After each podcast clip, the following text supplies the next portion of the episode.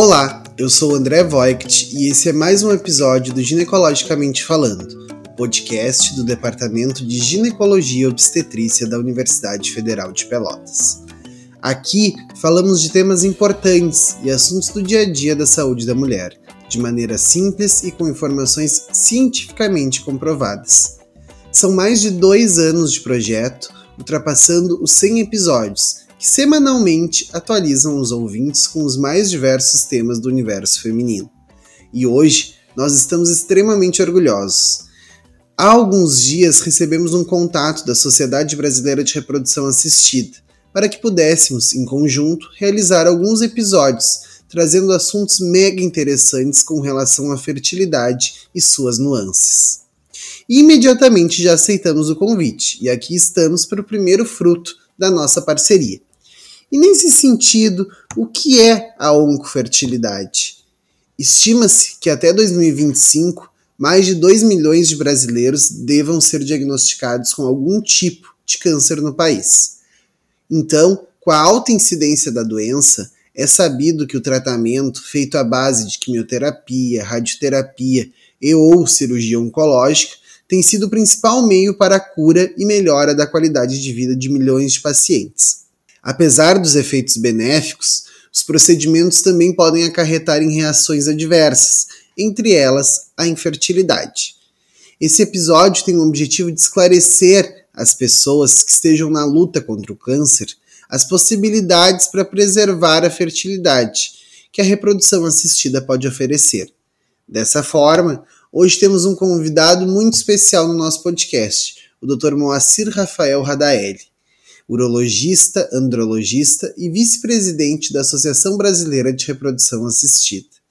Ele é mestre em pesquisa em cirurgia pela FCM-SCSP, urologista, membro da Sociedade Brasileira de Urologia, andrologista da Clínica de Reprodução Humana Mater Baby, diretor de negócios do Hospital Urotec, diretor científico da Sociedade Médica de Maringá e professor adjunto da Urologia, Semiologia e Cirurgia Geral da Uningá. Dr. Moacir, seja muito bem-vindo ao Ginecologicamente Falando e desde já, em nome de toda a nossa equipe, gostaríamos de agradecer a possibilidade de iniciarmos essa parceria, então, entre a Sociedade Brasileira de Reprodução Assistida e o nosso podcast. É, obrigado, eu agradeço a oportunidade de estar conversando com vocês e com toda a, a, a nossa audiência sobre um assunto que realmente hoje é, me desperta muita motivação. Então tá. Antes de começarmos nosso assunto, Dr. Moacir, nos conta um pouco sobre a Sociedade Brasileira de Reprodução Assistida, quais os objetivos dela, os desafios que vocês enfrentam. Ah, muito legal. Então, eu faço parte da, da SBRA, né, que é a Sociedade Brasileira de Reprodução Assistida. É uma, uma sociedade que tem a intenção de divulgar de aumentar o conhecimento na, na área de reprodução humana e muitas vezes até de guiar é, vários dos nossos profissionais que trabalham dentro da reprodução assistida dentro dessa área que é tão complexa e cheia de, de, de critérios. Né? Então, uh, nós somos uma sociedade é, composta aí a mais de, de, de 500 associados, e que trabalham é, é, diretamente ou indiretamente. Uh, e nós temos ali um, um, duas coisas bastante interessantes: é que nós fazemos um evento anual, um congresso anual. Uh, esse ano vai ser em Aracaju, e que traz ali cerca de mil a mil e duzentos profissionais uh, da, envolvidos da, na reprodução para trabalhar em conjunto. Tá? E um detalhe muito importante da nossa sociedade é que nós temos um jornal, né?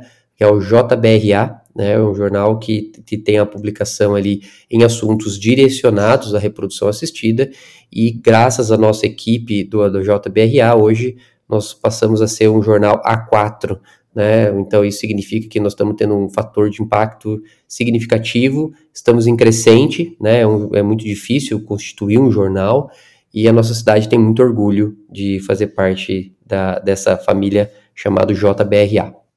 E esse evento, então, doutor, ele é aberto para estudantes ou é apenas para profissionais cadastrados? Não, ele é aberto para toda a comunidade é, científica, né? Desde estudantes, e não só da medicina, né? Mas a gente também tem estudantes de enfermagem, psicologia, é, ciências biológicas, né? Porque nós temos junto conosco um, um, um, grupo, né, junto com a equipe médica, um grupo extremamente importante para a reprodução, que são os embriologistas. Né? Os embriologistas eles têm formação básica geralmente das ciências biológicas, da, da, da, farmácia em algumas situações e da biomedicina, né? Então é, é, um, é bem aberto e tem, tem palestras de que todas os, né, todos os níveis, desde o mais básico até o mais avançado, consiga participar do evento. Ótimo. Então vamos começar, doutor. O que, que seria a oncofertilidade? Como o senhor vê a nossa atual situação com a ocorrência das neoplasias nas pessoas jovens e idade reprodutiva, tanto no Brasil quanto no mundo? Então vamos lá, tentando simplificar um pouquinho o que, que significa a oncofertilidade. A, a oncofertilidade, ela nasce da necessidade de tentar preservar a fertilidade em pacientes oncológicos, né? Ou em pacientes que vão ser submetidos a algum tratamento que pode lesar, pode machucar as células que produzem os nossos gametas, né? Que produzem o óvulo, que produzem o espermatozoide, né? Então, com a, com a intenção de ou tentar diminuir o efeito é, danoso dos tratamentos às células, ou ainda tentar preservar elas, surge a oncofertilidade. Né? Então, é todo o cuidado que se tem para tentar preservar a fertilidade ou evitar o dano desses pacientes. Né? E a oncofertilidade vem tomando um, um, uma, uma, uma, importância uh, muito grande, pois uh, gente, nós temos nos últimos, nas últimas décadas, especialmente nas últimas duas décadas, um avanço muito grande dentro da oncologia. Né? Então, hoje, o que, que significa? Que nós conseguimos tratar mais os pacientes. Os pacientes têm uma chance de cura muito maior. Né? E com esse avanço da medicina nessa área, lá na frente, nós teremos adultos, né, ou pessoas na sua idade fértil, uh, com todas as suas potencialidades como ser humano, mas talvez com um prejuízo para a fertilidade. Né? Então, nós da, da, que trabalhamos com a oncofertilidade buscamos tentar é, salvaguardar essa, essa, esse potencial para o futuro. Tá? Então, de maneira resumida, é isso, André.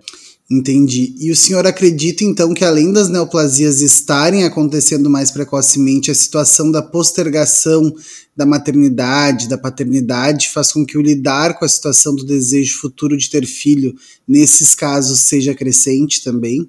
É, aí tem, tem duas coisas muito interessantes nessa sua fala, né?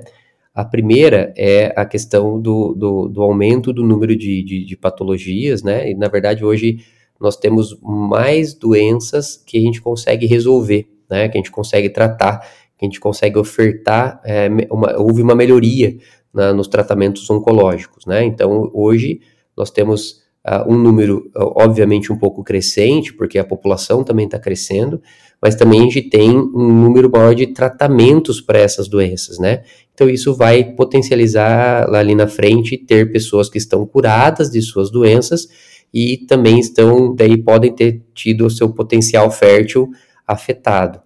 Do outro lado, você chamou atenção por uma coisa muito importante, né? Apesar de muitas vezes a gente usar o termo oncofertilidade, a gente tem gostado bastante de preservação da fertilidade, né? Por quê? Existe um grupo de homens e mulheres que têm organizado a sua vida ou postergado a, a, a, questão da gestação, ou por questões de estudo, ou por dinâmica do trabalho, ou por organização da, da, da vida, que as pessoas querem seguir uma sequência, né? Casar, é, ter a sua casa, ter os seus. e daí sim ter o seu filho, né?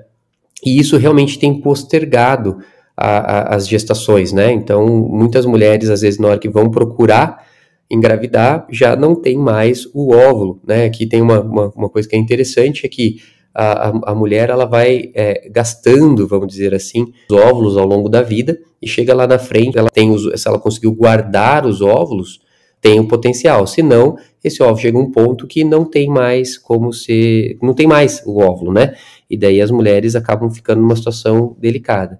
Então, existem hoje, para você ter uma ideia, algumas empresas até que patrocinam isso, né? Ela fala, olha, você tem uma vida muito, você vai querer engravidar com 38, 40 anos, 39 anos, né?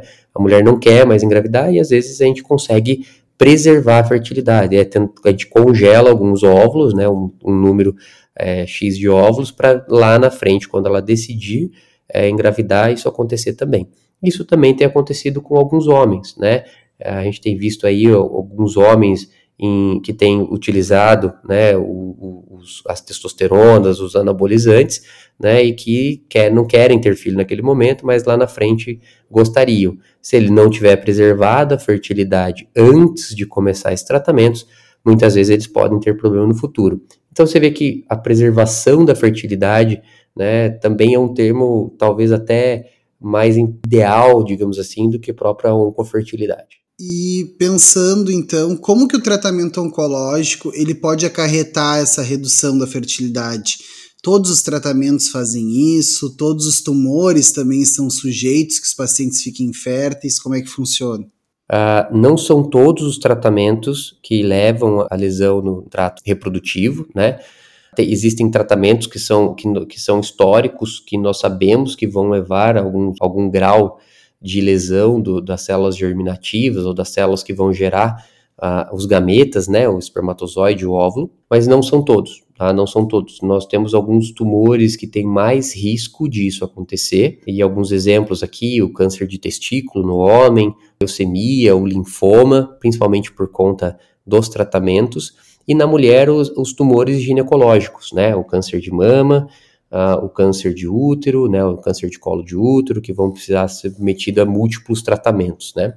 Esses são os mais frequentes. Porém, uma coisa que é muito interessante falar sobre os, esses tratamentos é que uh, eles têm evoluído muito, né, e existem novas terapêuticas, existem novos tratamentos que ainda nós não sabemos qual vai ser o, o resultado nas células germinativas, né? Então, hoje, por isso que hoje existe uma tendência mundial de preservar a fertilidade, né, de você tentar tomar medidas antes dos tratamentos é, oncológicos, né, porque hoje não se sabe o total potencial de lesão de uma de determinada doença.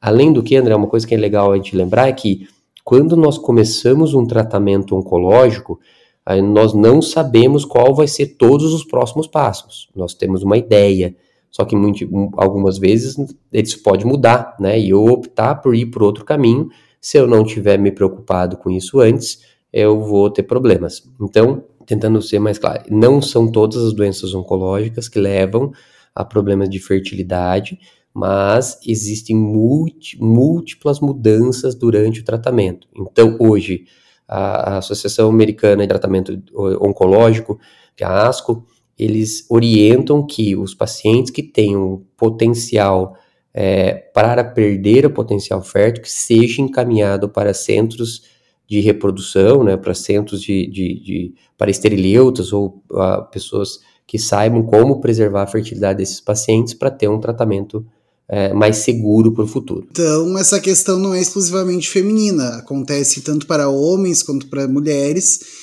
e a preservação pode ser feita para ambos. Isso. É muito comum, né, quando a gente fala de fertilidade, uh, nós é, vincularmos a no nosso pensamento a mulher, né? É o mais, mais frequente, né?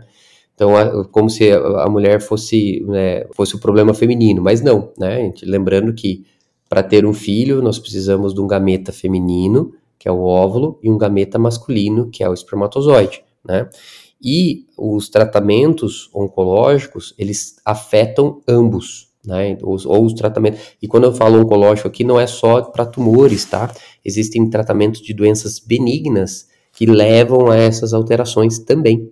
Existem algumas doenças reumatológicas, algumas doenças neurológicas que podem precisar de medicações que podem levar a isso também. Então, é, homens e mulheres tem sim o, o, seu potencial fértil comprometido. Então temos que ficar atento aos dois, tá? Pensando nas, nos tumores que causam, tem algum que seja mais frequente, que leva problemas na fertilidade, tanto nas mulheres quanto nos homens, doutor? Na mulher, o que a gente mais, no nosso dia a dia, né, é muito por conta da, da, da quantidade, né, da, da, da incidência deles, acaba para a mulher sendo câncer de mama, então, o que mais impacta, principalmente hoje, o, o, o, tratamento do câncer de mama ele é multimodal, né? Então existem várias terapêuticas, tem a cirurgia, radioterapia, quimioterapia, bloqueios hormonais. Então, existem múltiplos tratamentos que devem ser é, é, guiados ali pelo mastologista. Então, é, é, uma, é um grupo frequente que nos procura. Além disso, nós temos os tumores de células é, é, sanguíneas, né, em especial a leucemia e o linfoma. Também os tratamentos são com alguns, muitas vezes com agentes alquilantes, que tem um efeito muito ruim para células germinativas, né?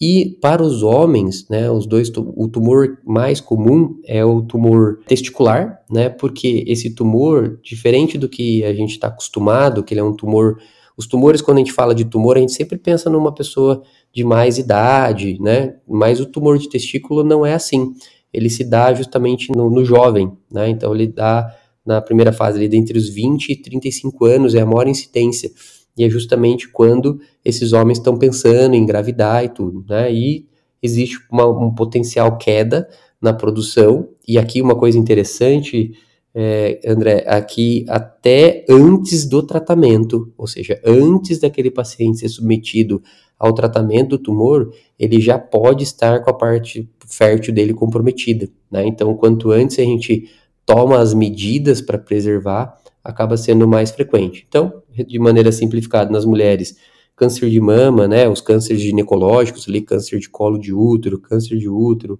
o, o, próprio tumor de ovário também, né, também que é um tumor de células germinativas, o linfoma e leucemia, e no, nos homens o tumor testicular, e também linfoma, leucemia também pode causar é, danos. Porém, existem outros tumores que causam problemas férteis por outros motivos, tá? Então, vou dar um exemplo na parte masculina. O câncer de cólon, câncer de intestino, um dos tratamentos que a gente preconiza é a remoção do intestino. E a cirurgia pode é, levar esse paciente a ter problemas de ejaculação no pós-operatório. Então, eu tenho pacientes, por exemplo, que pós-cirurgia do intestino, eles têm todo o libido, o orgasmo, tudo, mas eles não conseguem ejacular né? Eles têm o que a gente chama de ejaculação retrógrada. A ejaculação não sai mais na uretra, né? Então esses homens acabam tendo que também fazer uh, um tratamento fértil depois, né? Então são, você vê como que são várias coisas que, que englobam essa área. Entendi. E doutor, pensando nessa função da preservação e além de todos esses tratamentos e os cuidados também referentes, né, à patologia em si, que em geral acarreta muita apreensão, estresse né, nos pacientes, é necessário uma abordagem, uma investigação quanto ao desejo reprodutivo. E o senhor acha que isso é uma rotina nos serviços? Uh, porque a gente vê que aquela pressa toda né, para se instituir a terapia, aquele medo que a doença avance, né? Será que isso é feito nos serviços? O que, que o senhor acha? Não, a resposta é isso não é feito, né? São poucos os centros que tem essa dinâmica, né, ou até o acesso às técnicas de reprodução. Então aqui a gente começa a enfrentar os nossos grandes obstáculos, né? Esse talvez seja um dos nossos maiores obstáculos. O primeiro é realmente é muito angustiante você receber o diagnóstico de um tumor, né? Então você quer, você está mais preocupado em sobreviver, você quer viver, né? E não reproduzir, né? Ninguém está pensando nisso naquele momento, né? E é muito difícil você é, postergar um tratamento de um, de um tumor ou de, de uma coisa que está acontecendo que você sabe que é tempo dependente, né? Ou seja, que o tempo pode ter uma influência, né? Então, o paciente fica muito angustiado, ele quer passar logo para o tratamento, começar a fazer o tratamento quanto antes, né? Então, esse, esse é um dos fatores, né?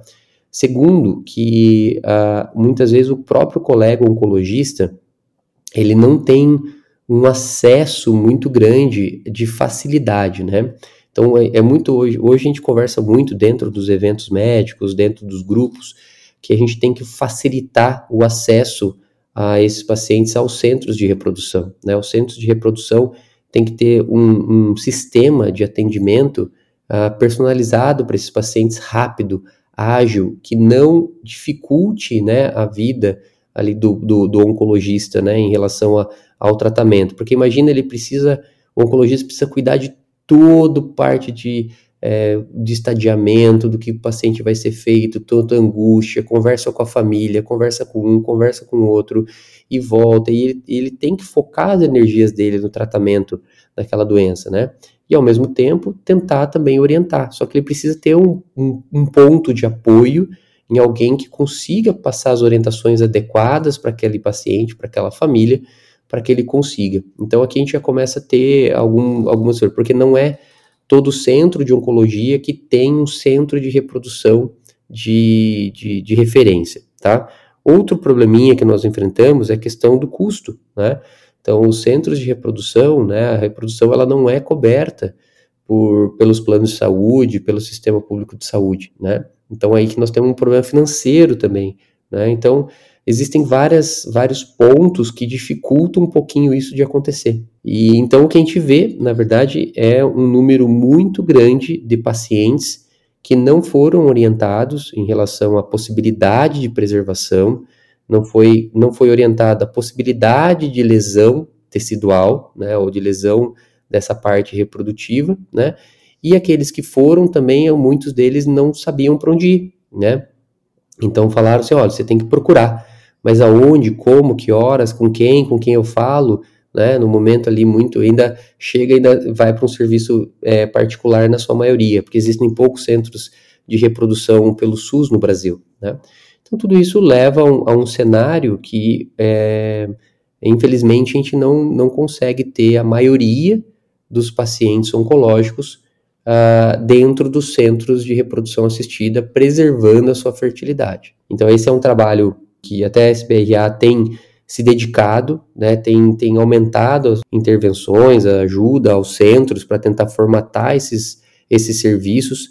Tem, a gente tem que se aproximar do oncologista, né, porque é aquela história, a gente só reclama, reclama, reclama, mas a gente também está se aproximando do serviço de oncologia, a gente tem que estar tá próximo deles, né, fazendo educação continuada, o tempo inteiro conversando, assim como eles fazem conosco, né, dentro da, das outras áreas. Então, é, falta um pouquinho ainda mais dessa integração. Existem países onde isso já está um pouquinho mais avançado, por também por ter toda essa logística que eu comentei contigo já operacional, já funcionando, né? É, mas a gente ainda nós precisamos de um, de um tempo que consiga, né, ofertar de maneira integral. O nosso sonho seria que 100% dos pacientes, antes de serem encaminhados para um tratamento oncológico, os pacientes de idade reprodutiva, lembrando, né, nós estamos falando de todos os pacientes, né? Mas pacientes de idade reprodutiva seria muito interessante esses pelo menos, pelo menos passarem por uma orientação, passarem por, por e eles poderem optar se querem ou não querem passar pelas técnicas de tratamento eh, de preservação da fertilidade.